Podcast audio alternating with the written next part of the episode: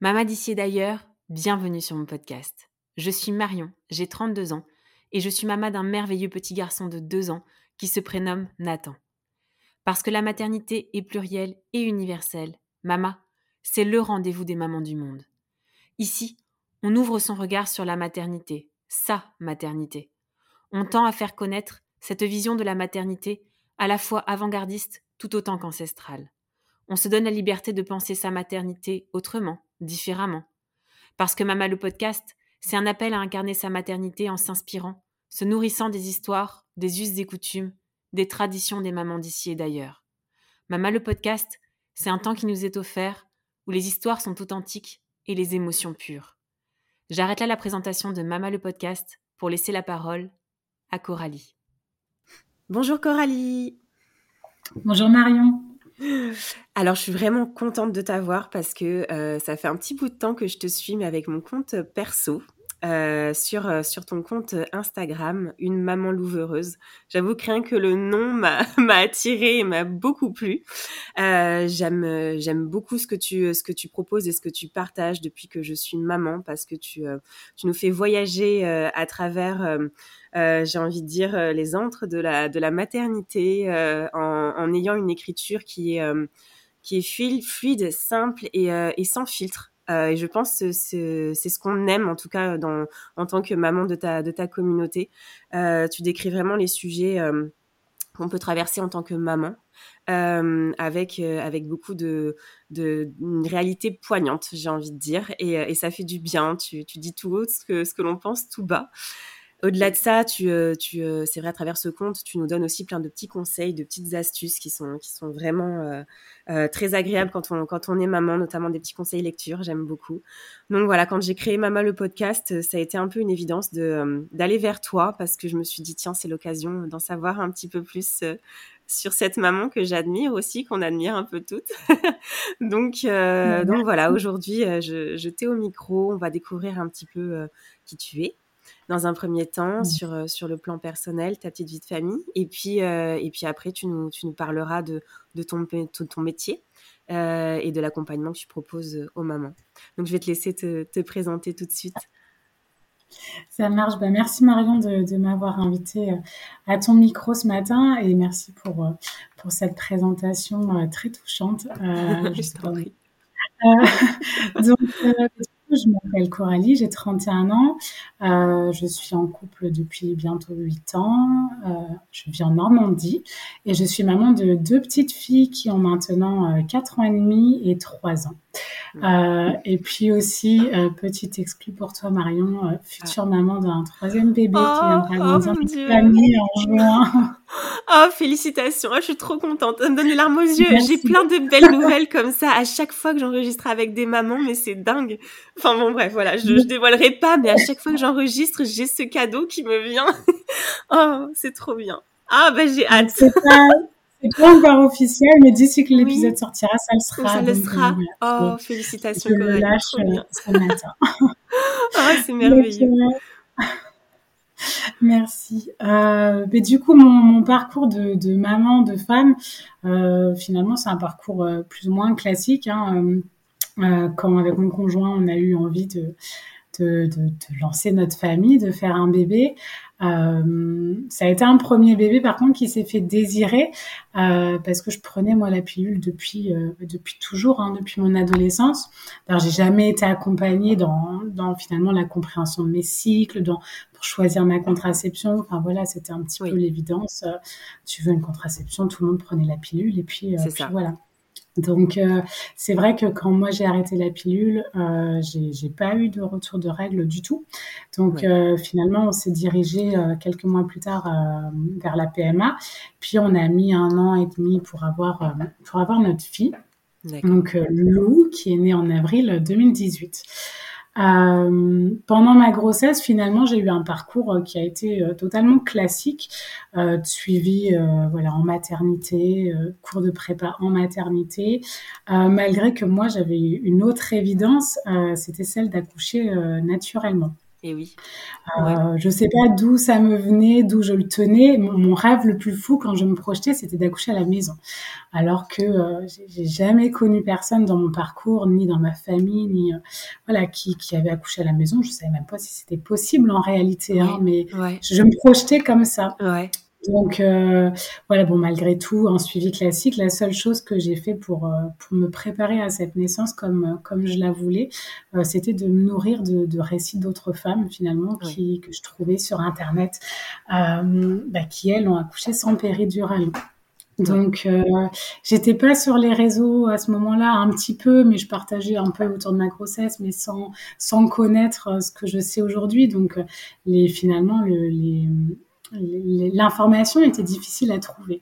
Euh, et dans toutes les personnes que j'ai rencontrées pendant ma grossesse, euh, que ce soit les différentes sages-femmes, gynéco, dans les cours de prépa, euh, il n'y a jamais personne qui a mentionné qu'il était possible finalement de sortir du schéma classique de la maternité, tout ça. Mm que bon, euh, une grossesse qui s'est bien passée, un accouchement euh, finalement qui s'est merveilleusement bien passé. Euh, à une demi-heure près, j'ai accouché à la maison, donc ah. de manière inopinée. Euh, je me suis présentée à l'hôpital, voilà, à dilatation complète. Ma fille est née dans la foulée, donc oh, super. Ça a, été, ça a, été, très intense, mais finalement, ça a été l'accouchement que, que je désirais. Oui, et qui, qui m'a fait réaliser qu'en fait euh, c'était tellement possible et que euh, ça m'a encore plus euh, interrogé, interrogé sur pourquoi pourquoi ce, le schéma classique, il est celui qu'on nous vend, alors que finalement, il y, a, il y a des choses incroyables qui peuvent se faire autrement. Euh, je pense que j'ai commencé, grâce à cette naissance, à me, à me reconnecter un peu bah, ma puissance de femme et j'ai senti que j'avais des trucs en moi qui étaient incroyables et je me suis dit euh, waouh en fait euh, c'est moi qui ai fait ça. Donc euh, je pense que la bascule dans, dans ma vie là où j'en suis actuellement elle a vraiment commencé à ce moment-là hein, la naissance de ma fille ça a été bah, une renaissance totale hein, finalement euh, puis j'ai eu un post-natal facile. Euh, je disais toujours que j'avais de la chance, euh, qu'on avait de la chance en tant que parent d'avoir d'avoir cette petite fille là qui était toute cool quoi. Je, je, vais me faire des ennemis, mais, voilà, elle, dormait hein. Tout, le temps. elle a fait ses nuits à deux mois. Bon, ça s'est gâté après, mais, mais voilà, tout, tout était cool et, simple quoi. Donc c'est beau, ça fait du bien de l'entendre aussi. Ben oui, ça arrive parfois. Mais voilà, donc une entrée dans la maternité vraiment en douceur et puis euh, voilà, qui, qui, a été euh, finalement euh, évidente. Ouais. Après, du coup, la naissance de ma fille, j'ai jamais repris de contraception parce que euh, pour moi, euh, j'avais compris déjà que la pilule, elle m'avait pas mal euh, déréglée. Et puis, je voulais bah, laisser bah, mon corps reprendre finalement ses droits tranquillement, mm. sans, voilà, sans le bousculer. Je pense que j'en étais pas encore du tout au cheminement où j'en suis aujourd'hui, mais les graines, elles étaient déjà plantées. C'est les prémices, bien sûr, bien sûr. Ouais, j'avais vraiment mm. cette envie, mais oui, de, de, reprendre le pouvoir sur mon corps et de gérer les choses seule, en fait. Mm. Euh, puis finalement, on a rapidement eu envie de, de faire un, un, second enfant, puisque quand mon conjoint m'a lancé l'idée, euh, ma fille avait huit mois. Donc, euh, je ne m'étais pas du tout projetée comme ça. Euh, je savais que je voudrais d'autres enfants, mais aucune idée de combien de temps après. Voilà, je vivais vraiment l'instant présent.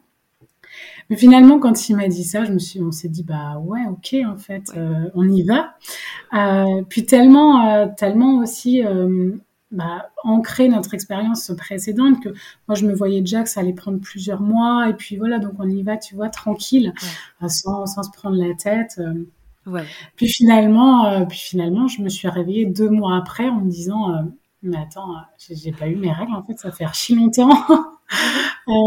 et donc, bah, voilà, j'étais mon deuxième bébé est arrivé tout de suite, puisque j'étais enceinte déjà de huit semaines, donc voilà. Mm. Donc, euh, une revanche sur la première d'autant plus. Ça. Euh, ouais, donc c'est assez mm. incroyable. Euh, mon conjoint était très heureux et moi j'étais très flippée. voilà, un petit peu. Je pense que tu t'y attendais pas aussi, peut-être que ah ça arrive aussi rapidement, c'est ça. Ben oui, totalement, totalement.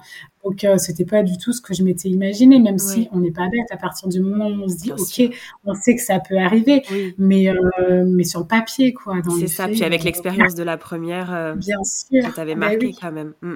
Bah en théorie, elles auraient dû avoir 18 mois d'écart, et finalement, bon, elles en ont eu 17. bon, du coup, voilà, c'était pas. J'ai eu très peur. Euh, bon, la grossesse s'est bien passée malgré que j'étais effectivement euh, bouffée par les angoisses. Euh, L'accouchement, pareil, euh, parfait, nickel.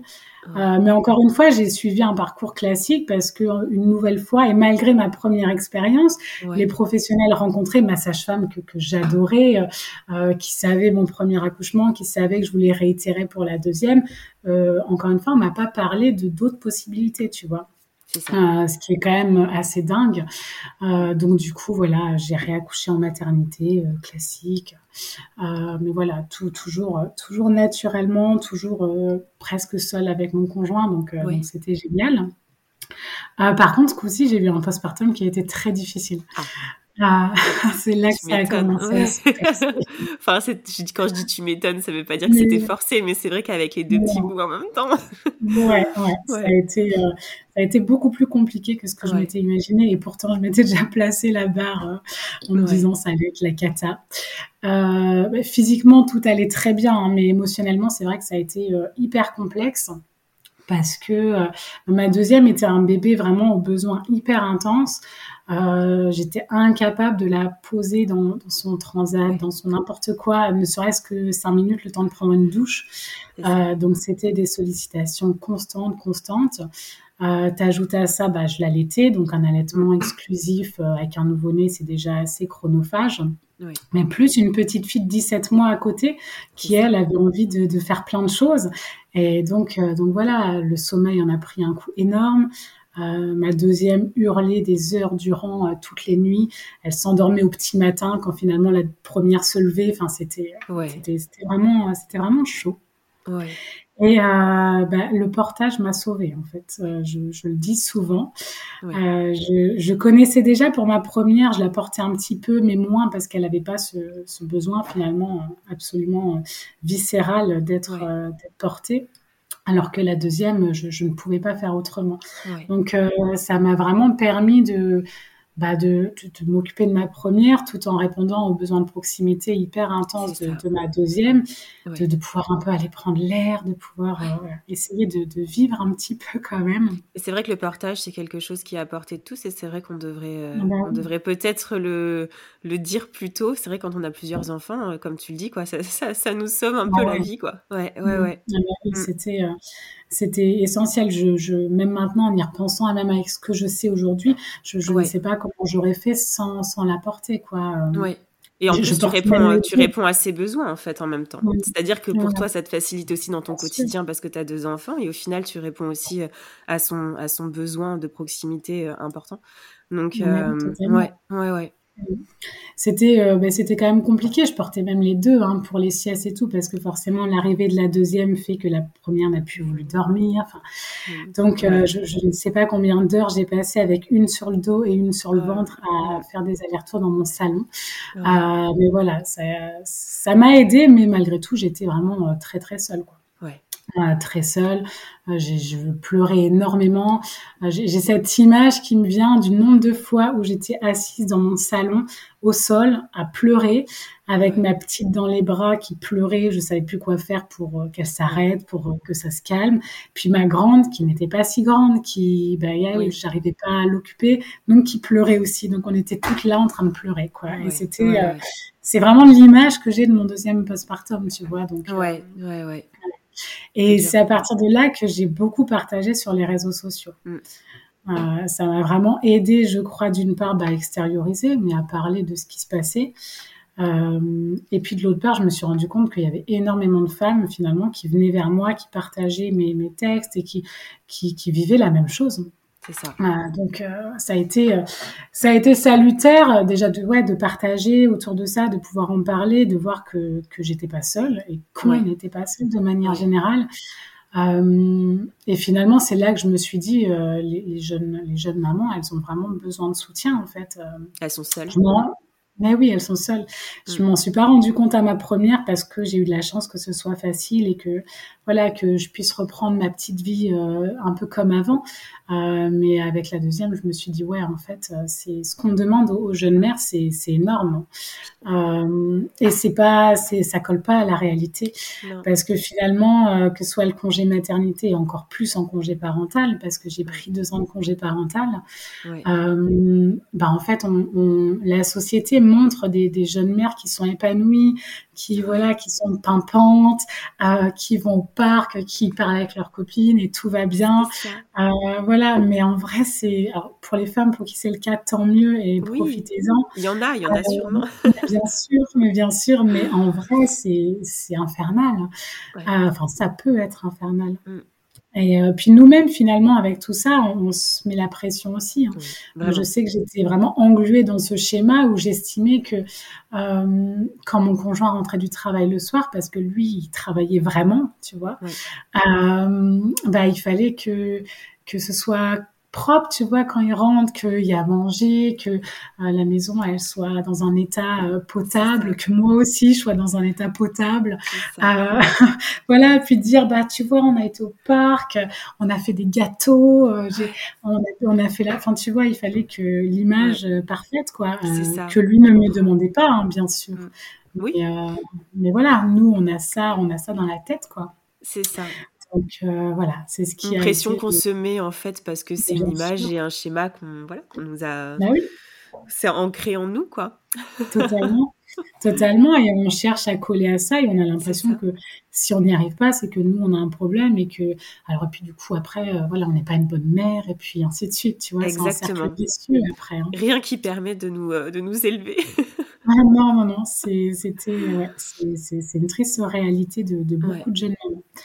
Euh, et c'est là que voilà, c'est suite à ce vécu-là et au vécu euh, similaire que finalement me, me relataient énormément d'autres mères que j'ai décidé de, bah, de profiter de mes deux ans de, de congé parental pour me, me, former et pour changer de, de voie.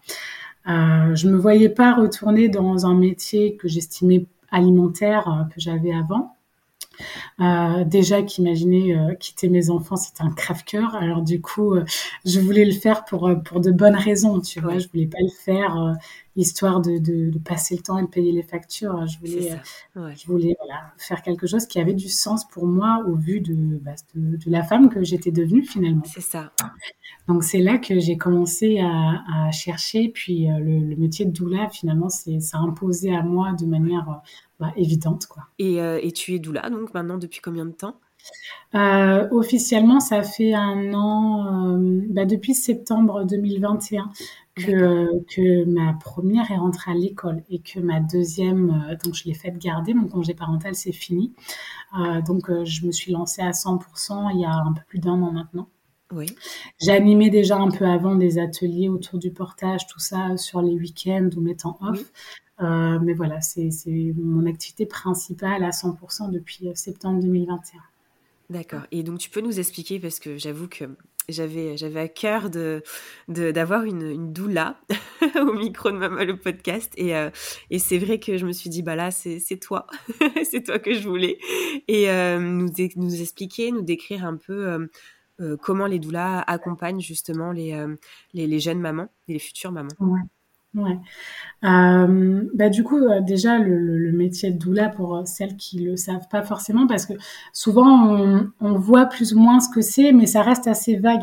Et c'est vrai que même à expliquer, moi-même, je, je, trouve toujours ça un peu compliqué, euh, parce qu'il y a, y a plein de possibilités. Finalement, c'est ce mmh. qui est beau aussi, et ce qui fait la richesse de notre métier. Mais, mais ça peut être plein de choses différentes. Euh, dans les bases, c'est une, une femme, une, une, une, une, accompagnante périnatale, une professionnelle de la périnatalité. Donc pas de la santé. Euh, je tiens vraiment à, à, ce que ce soit clair et précisé. Oui. Donc qui va apporter de l'information, de l'écoute et du soutien euh, aux futurs ou aux jeunes parents. Donc euh, souvent dès la préconception et jusqu'au postnatal. Donc ça peut être par plein de biais différents. Euh, en tout cas, elle a à cœur de bah, d'accompagner les parents selon leurs besoins et leurs envies. Elle donne de l'information autour de, de, plein de sujets, de ce qu'ils ont besoin. Ça peut être, voilà, ça peut être autour justement des cycles menstruels, de la contraception, de la conception.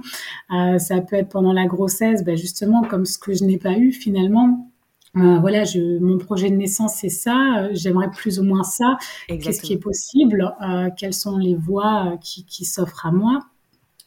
Euh, voilà, et sur le post-natal, bah, ça peut être tout ce qui est autour de l'allaitement, ça peut être simplement un soutien émotionnel parce qu'aujourd'hui, euh, on en a besoin justement.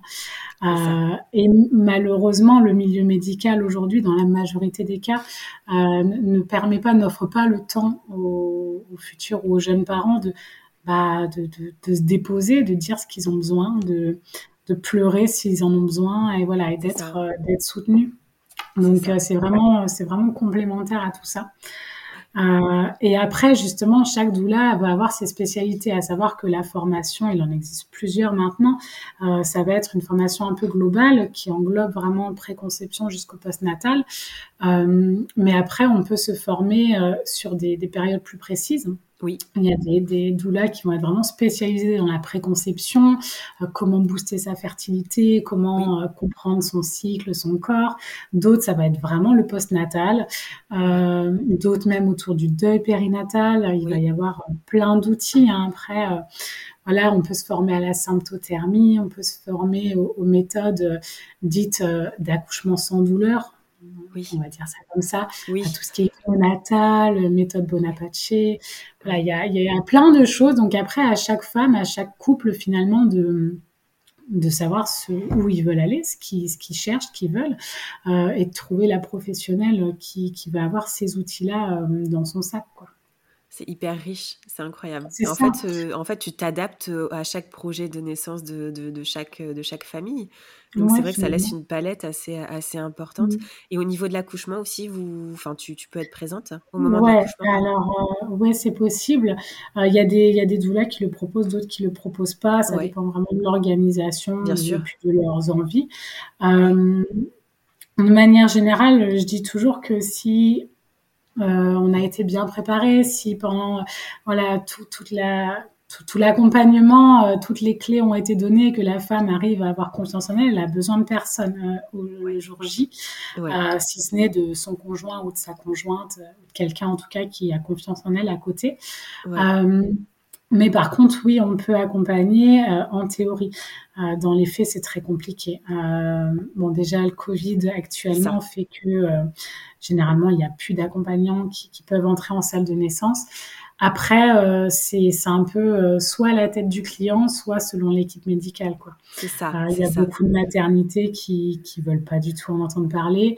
Mm. Euh, D'autres, ça va passer parfois, et la fois d'après, ça va être une autre personne qui accueille et qui, elle, va dire non. Donc, euh, c'est très, c'est très compliqué. Exactement. Oui, c'est vrai qu'on en, on en parle peut-être un petit peu plus parce que on est peut-être connecté à ça aussi, nous, sur ces sujets-là, mais c'est vrai que le métier de doula est et encore, euh, on est encore qu'aux prémices, j'ai envie de dire. Et c'est vrai qu'au niveau du corps médical, on n'est pas encore euh, dans, dans, ce que tu viens de dire, dans, dans un grand bienvenu euh, non, dans les maternités. Non, ça c'est clair. Il y en a beaucoup ça. qui me l'ont dit. Ouais, ouais, ouais, tout à fait. Et donc pour le coup, tu. Euh... Contre, ouais, ouais dis-moi. Non, que c'est que, enfin que c'est que en France. En tout cas, nous en France, on a ce retard-là. Euh, il y a plein d'autres pays pour lesquels, bah, déjà, l'accouchement à domicile est beaucoup plus bah, est beaucoup plus courant, euh, où la médicalisation est beaucoup moins systématique et finalement où les douleurs ont toute leur place et où c'est normal d'avoir une douleur. Donc euh, je dis toujours aussi aux femmes, même après quand je parle de choses un peu plus particulières, euh, et je trouve que ton podcast c'est le bon endroit aussi pour pouvoir le dire puisque tu parles quand même des mamans d'ici d'ailleurs. Euh, c'est que en fait on, on détient pas la vérité nous parce qu'on vit en France et parce qu'on est un pays voilà, euh, qu'on dit plus développé ou plus. Hein, Mais tellement. Ça. Voilà, ah, bien résumé. Il y a plein de choses à voir ailleurs et puis à s'ouvrir un petit peu à ce qui se passe euh, de l'autre côté euh, des frontières. Mais oui, oui, tout à fait. Je joue juste une parenthèse parce que tu l'as publié aussi sur ton compte euh, Instagram. Mhm. Ça me fait penser justement à Delphine Petit Postma, euh, tu, tu, la lecture Un postpartum en douceur, où elle, elle nous expliquait dans, dans un épisode, notamment parce que j'ai eu, la chance aussi de la voir, où elle nous expliquait justement ce retour très très rapide après la maternité à la maison. Alors là, bon, aux Pays-Bas, ils, sont, ils ont une petite longueur d'avance avec une Kramzorg, une aide-maman qui, euh, qui est là. Mais effectivement, on est aussi, là, je parle pas forcément de cette aide mais quand tu parles de ce temps à la maternité aussi, euh, voilà, elle disait c'était quelques heures, 4-5 heures maximum, et directement la maman, elle retournait chez elle, quoi. Mmh. Euh, et, c'est quelque chose qui est vraiment normalisé. C'est vrai que chez nous, euh, voilà, on a, on a encore mmh. un peu, un peu de, choses à, apprendre, en tout cas. Et c'est encore une fois, le Pays-Bas, c'est pas un pays qui est qui est défavorisé ou, ou, autre. Donc voilà. Je ferme la parenthèse. et, euh, et, donc, pour revenir sur le, sur le métier de doula, j'ai été voir donc ton, ton, site internet avec tous mmh euh, les, les, soins que tu, euh, que tu proposes pour les femmes et pour les mamans. mais j'aime bien dire femmes avant tout. et il y, a, y a plusieurs soins qui, m'ont, qui, qui, ont attiré mon attention, en tout cas, dont un mmh en particulier, on en a parlé lors de notre appel préparatoire, c'est celui du Ionistim. Euh, j'espère que je le prononce bien. voilà, je le connaissais pas du tout. Euh, et, euh, et, voilà, donc je pense que tu vas, tu vas le faire découvrir aussi à beaucoup d'auditrices. il est, voilà, il m'a beaucoup interpellé. Il est très parlant et d'autant plus sur la nouvelle voie que va peut-être prendre aussi Mama le podcast cette nouvelle année 2023, avec des sujets peut-être plus en rapport sur les violences aussi faites aux femmes, aux mamans dans le monde.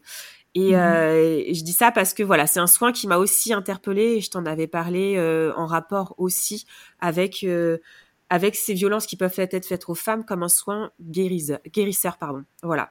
J'avais l'impression que ça pouvait aussi avoir une vocation sur sur ce terrain-là. Donc mmh. voilà, je m'arrête et je te laisse en, en parler. Ouais, alors le Ionistim pour moi c'est le soin du féminin sacré par excellence.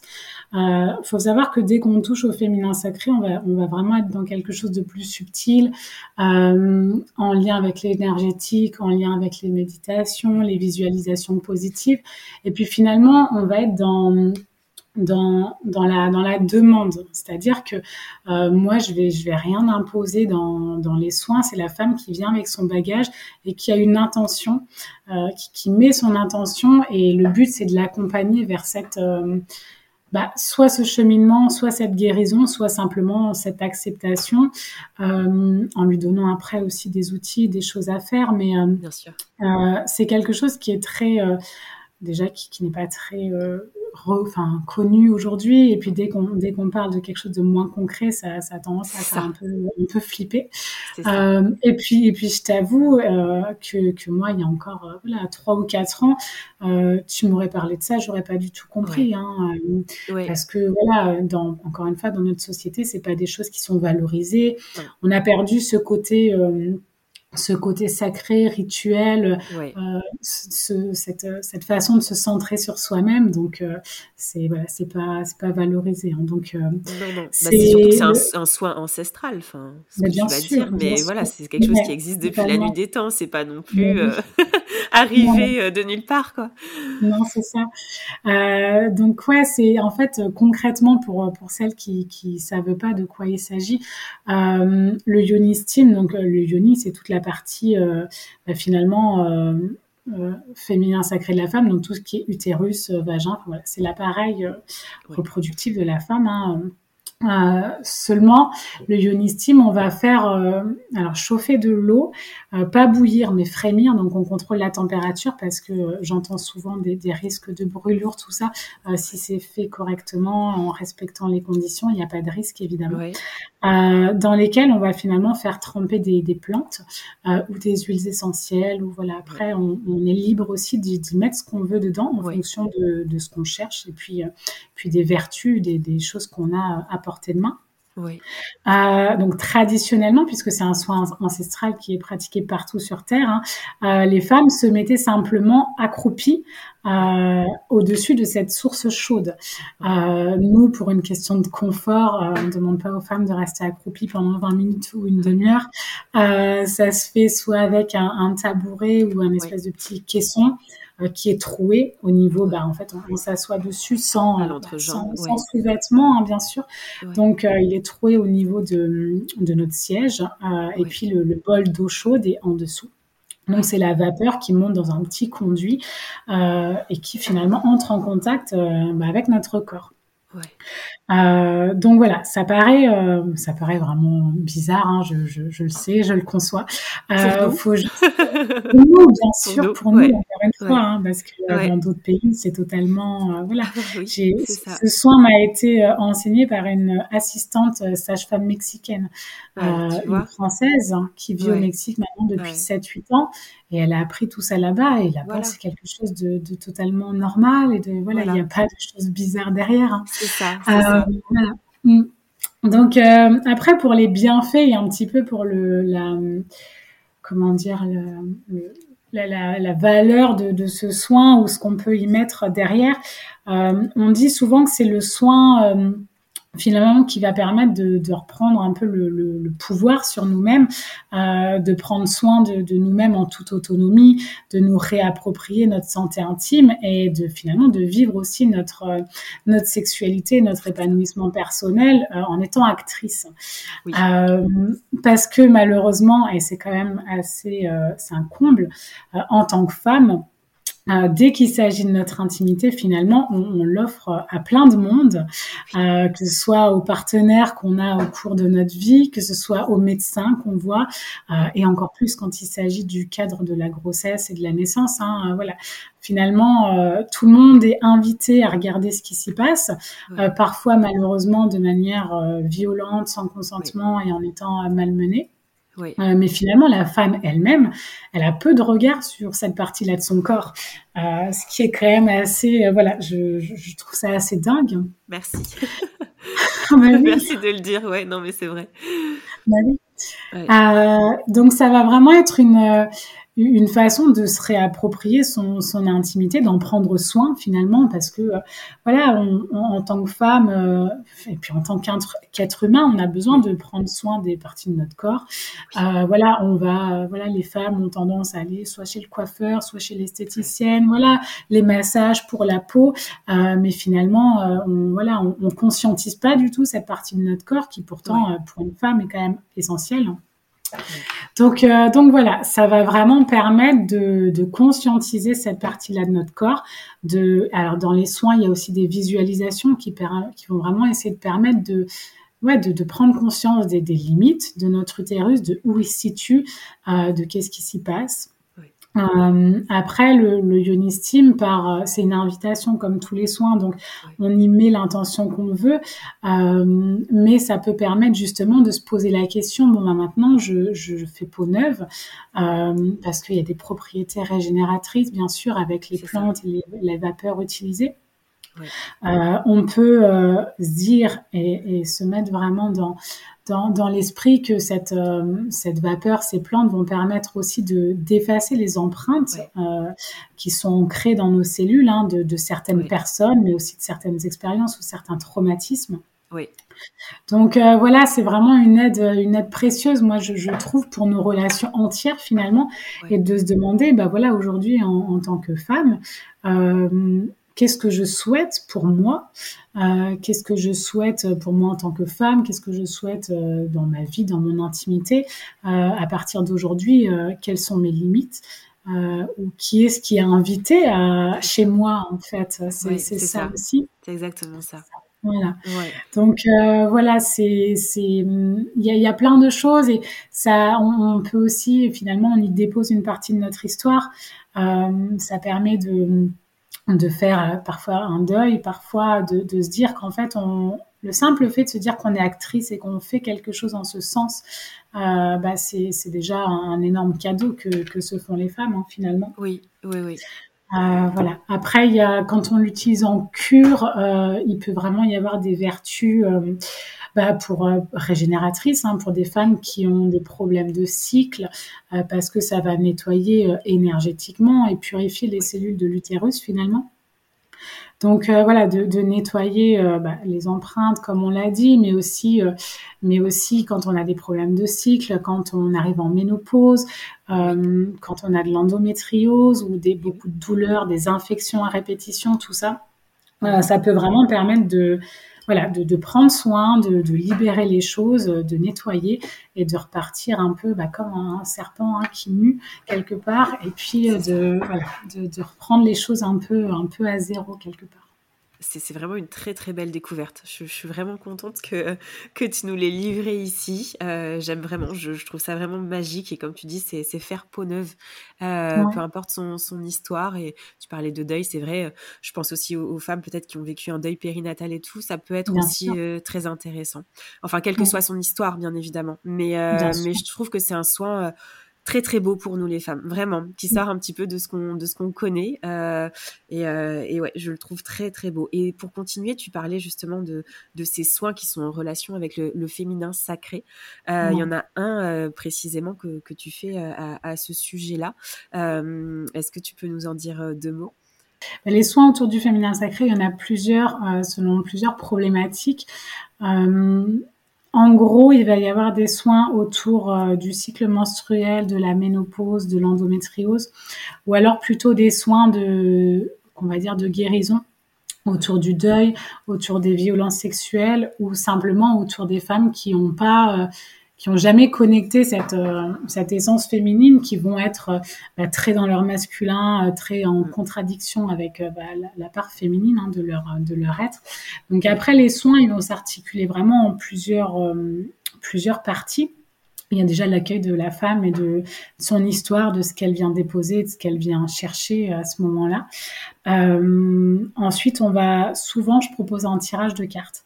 Euh, à ce moment-là, euh, si la femme est OK, mais en général, euh, quand les femmes, elles viennent, même si elles savent pas trop à quoi s'attendre, elles se laissent guider et elles sont là pour vivre quelque chose. Donc, c'est souvent assez parlant. D'ailleurs, le tirage, la femme partage ou non ce qu'elle ce que ça lui ce que ça lui évoque. Mais généralement c'est assez parlant euh, ça permet aussi de, encore une fois, de, de libérer la parole à ce moment-là, de peut-être pointer autre chose du doigt. Finalement, euh, euh, parfois il y a un peu des, des, illuminations et on se dit ah ouais en fait, j'avais pas pensé à ça, mais ça pointe quelque chose du doigt. Euh, puis après, il y a une, la partie soin euh, qui va être euh, basée sur plusieurs choses selon le, le soin. J'utilise les bols tibétains.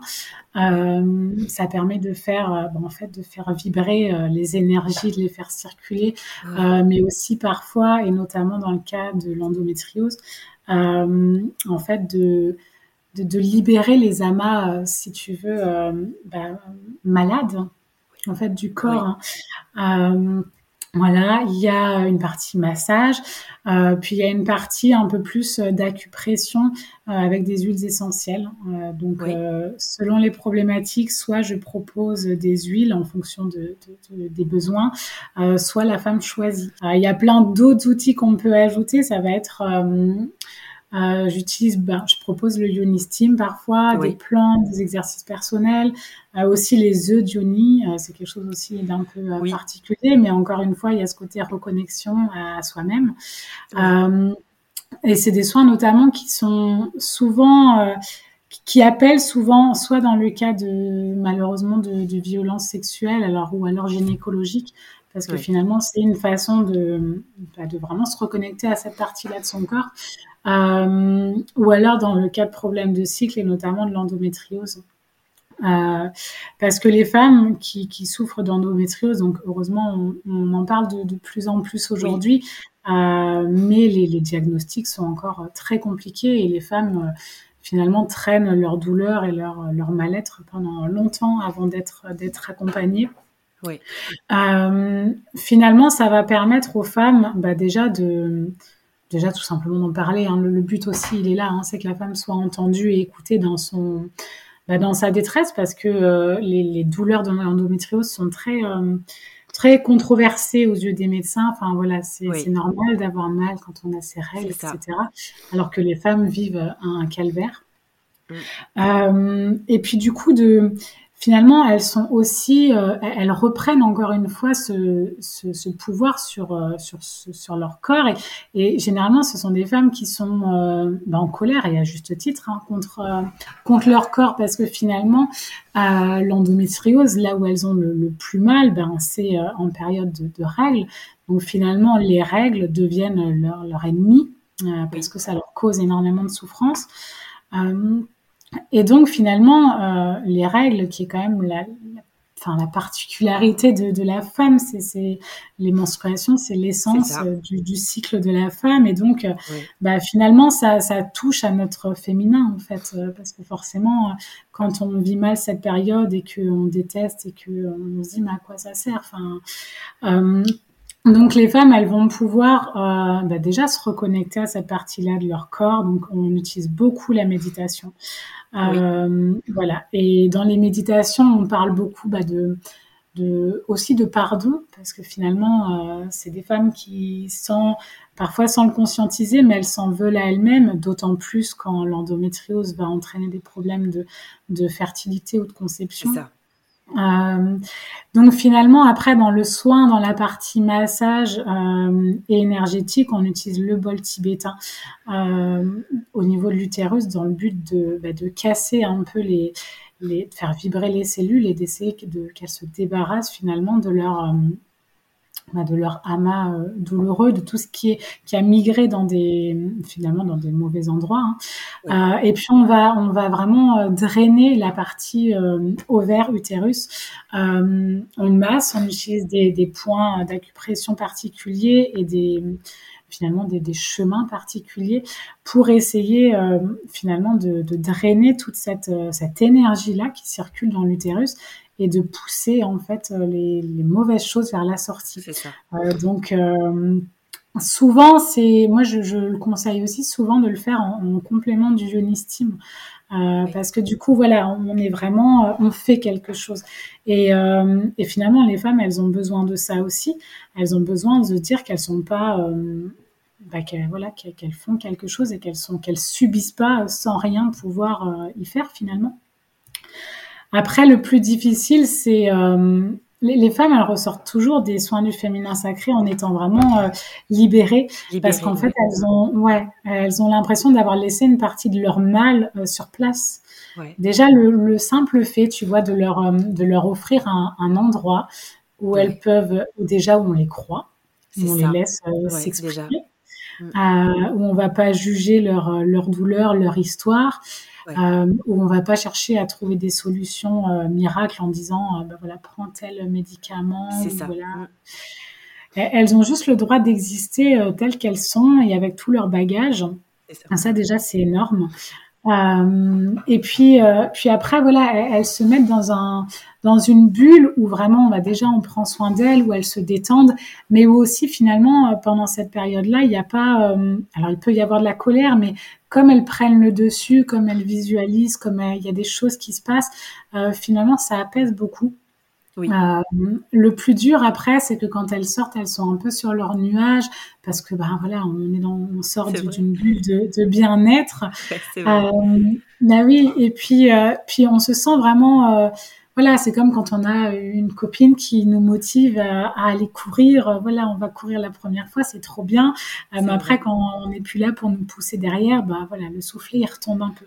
C'est ça. Donc après, le, le plus dur, et euh, moi je, je, je, conseille plutôt de d'essayer de, de, faire des séances un peu régulièrement, le temps que, que, que cette, euh, cette nouvelle, euh, finalement, cette nouvelle énergie, cette nouvelle impulsion devienne, devienne plus, plus enfin, plus facile et entre dans nos mœurs en fait, euh, pour que la femme après elle se fasse pas de nouveau euh, manger par son quotidien et qu'elle oublie tous les bienfaits euh, de la séance et tout ce qu'elle a pu y vivre finalement. Après c'est un chemin qui est long, c'est un travail aussi qui est long, enfin un travail j'aime pas forcément ça, mais c'est vrai qu'il y en a certains qui parlent par exemple sur sur un peu tous les schémas sociétaux qu'on qu transmet euh, voilà de génération en génération. On parle de déconditionnement qui dure jusqu'à 7 mmh. ans donc Ah j'ai envie de dire, c'est un peu la, enfin, ça me fait penser à ça quand tu, quand tu parles de ça aussi, c'est-à-dire que ça, voilà, en une séance, ça va, ça va révéler beaucoup de choses, de reconnexion, de sentiments de, de libération et tout, mais effectivement, euh, voilà, faut, faut, faut cet accompagnement qui dure un petit peu plus, un peu plus longtemps en une mm. séance, c'est, enfin, je pense pas que tu aies beaucoup de, de, femmes, en tout cas en une séance, qui, euh, voilà, tout est, tout est révélé, tout est résolu et, euh, et tout est guéri, c'est, pas possible. Donc, donc c'est vrai que c'est, c'est long. Et en plus comme tu dis, on se dirige aussi vers le soin qui nous parle. Peut-être qu'il y en a beaucoup aussi de, femmes, je ne sais pas, qui viennent te voir euh, et, qui viennent parce qu'elles sont attirées par ce soin. Et au final, on se rend compte, peut-être tu te rends compte au, cours de la séance que c'était vraiment le soin euh, qui, qui leur fallait euh, au, vu de leur histoire. Donc, c'est juste, juste génial. Et le public que tu as, j'avais juste cette question tout à l'heure quand tu parlais justement du soin endométriose le public que tu as, euh, c'est vraiment tout, euh, tout âge confondu des femmes ou c'est beaucoup de jeunes mamans C'est euh, plutôt beaucoup, c'est plutôt beaucoup de jeunes mamans. Je dirais qu'une moyenne d'âge, voilà, on va être. je pense que j'ai pas eu de femmes qui, enfin, c'est même sûr qu'il y avait au-delà de 40 ans, tu vois. Ouais. c'est vraiment des, souvent des jeunes mamans parce que souvent, je pense que, euh, bah voilà, comme euh, beaucoup de mamas que tu dois voir passer euh, sur ton podcast, ou la maternité va révéler beaucoup de choses. Donc souvent, la femme, elle se, elle se confronte à plein de choses et puis à tout, toute son histoire de femme, hein, même intergénérationnelle, à ce moment-là. Donc il y a beaucoup de choses qui émergent et ça donne souvent une impulsion pour pour la suite. Ouais, vraiment. Mmh. C'est magnifique. Et là, pour le coup, aujourd'hui, est-ce que tu as encore d'autres d'autres choses dont tu voudrais développer dans ton dans le cadre de ton métier, des soins qui qui t'attirent, qui t'intéressent, d'autres formations que tu souhaiterais faire ou pour l'instant tu savoures, surtout si en plus il y a, il y a un troisième petit bébé qui arrive? Oui, c'est vrai que, que, la période n'est pas vraiment propice à imaginer euh, beaucoup plus parce que je sais que je vais bientôt être, euh, voilà, je vais devoir arrêter un temps. Euh, mais je vais en profiter pour continuer, évidemment. Ouais, je, bah là, la dernière formation que j'ai fait, c'était le soin rituel Rebozo, qui a été une formation, voilà, je pense la plus dingue que j'ai faite. J'aimerais pour euh, pour la suite, euh, je vais peut-être faire ça en avril, euh, rien n'est sûr, mais proposer le bain le bain enveloppé pour les bébés. Oui. alors on sort du cadre de la femme, mais mais voilà, cet instant finalement de, de bien-être et d'accueil vraiment en douceur du nouveau-né, je pense que là aussi il y a beaucoup à faire. Oui, complètement. Ah, ouais. À proposer dans toutes les maternités aussi. Mais oui, mais oui, bien quand, sûr. quand on voit le premier bain des, euh, de certains bébés, c'est c'est sûr. Ouais, ouais, ouais, c'est pas, l'idéal, c'est clair. Donc euh, ça, c'est quelque chose que qui me tient à cœur, euh, bah parce que comme dit Monsieur Michel Audin, si on veut changer le monde, il faut d'abord commencer par changer la façon dont on naissent les bébés. Donc ça, c'est quelque chose que, que je trouve chouette. Ouais, euh, et puis après, sûrement continuer euh, sur l'accompagnement de la femme. Après, il y a, y a, plein de choses qui m'intéressent. Euh, et moi-même, en tant que femme et en tant que professionnelle, j'aime m'enrichir de, de, nouvelles choses. Donc, si je m'écoutais, si je pouvais, je, je ferais plein de, de formations différentes. Euh, potentiellement, il y a l'hypnonatal qui me plaît beaucoup. Euh, pour voilà toujours pour pour cette finalement cet accompagnement, mais en douceur, la naissance douceur, euh, la femme douceur et puis le bébé douceur, c'est quand même pas mal. Euh, donc, euh, donc on verra, on verra ce que la suite m'offrira. C'est superbe, vraiment. Merci beaucoup en tout cas Coralie pour, pour ce merveilleux moment. J'ai vraiment beaucoup aimé. Tu es, tu es rayonnante encore plus maintenant que c'est cette petite nouvelle. Mais, mais voilà, tu, es, tu nous as livré beaucoup de choses extrêmement riches. Euh, vraiment pour dont toutes les femmes auraient, auraient besoin. Je ne sais pas si tu voulais ajouter quelque chose, peut-être un sujet ou autre chose dont on n'aurait pas parlé. comme ça, je, je, je, ne crois pas, mais en tout cas, je, je, te remercie vraiment énormément pour cette invitation. parce que bah, ça offre l'occasion de pouvoir dire de, de vive voix plein de choses, et c'est important. Euh, c'est vrai, moi qui suis beaucoup sur les réseaux sociaux, finalement, on se cantonne à écrire et on est, on est limité finalement. Et en préparant cette, euh, cette entrevue, je me suis rendu compte que que j'avais plein de choses à dire et que je suis contente qu'il y ait plein de femmes ou plein de mamans qui vont, qui vont écouter ça. Oui, oui, oui. parce que c'est des messages qui sont importants pour moi et que finalement, j'ai n'ai pas l'occasion, pas assez à mon goût, de les diffuser. Donc, je, suis vraiment, je suis vraiment contente que, de pouvoir le faire aujourd'hui. Je t'en prie. Mais c'est vrai que tu parles de l'écriture parce que l'écriture libère. Et c'est vrai que dans tes posts, euh, en tout cas, là c'est mon propre ressenti, mais j'ai l'impression aussi que c'est ça, te libère beaucoup de, de, pouvoir euh, les écrire, enfin écrire ton ressenti quand tu mmh. traverses euh, différentes périodes. Mais toi tu le fais avec l'écriture et c'est vrai qu'avec euh, le podcast, moi c'est plutôt la parole qui libère et on sait que ça fait énormément de bien et, euh, et, et donner, donner, la parole sur des témoignages. Là tu nous as parlé de ton métier mais aussi de, ton, de, de tes premiers accouchements, ton récit d'accouchement et tout. C'est vrai qu'on sait aussi que la libérer la parole à certaines vertus euh, aussi, euh, aussi dans un, dans un cheminement de guérison pour certaines. Donc, euh, donc voilà, c'était très important aussi pour, pour moi de, de t'avoir, pour connaître un petit peu plus ton, ton histoire et ce que tu proposes au quotidien.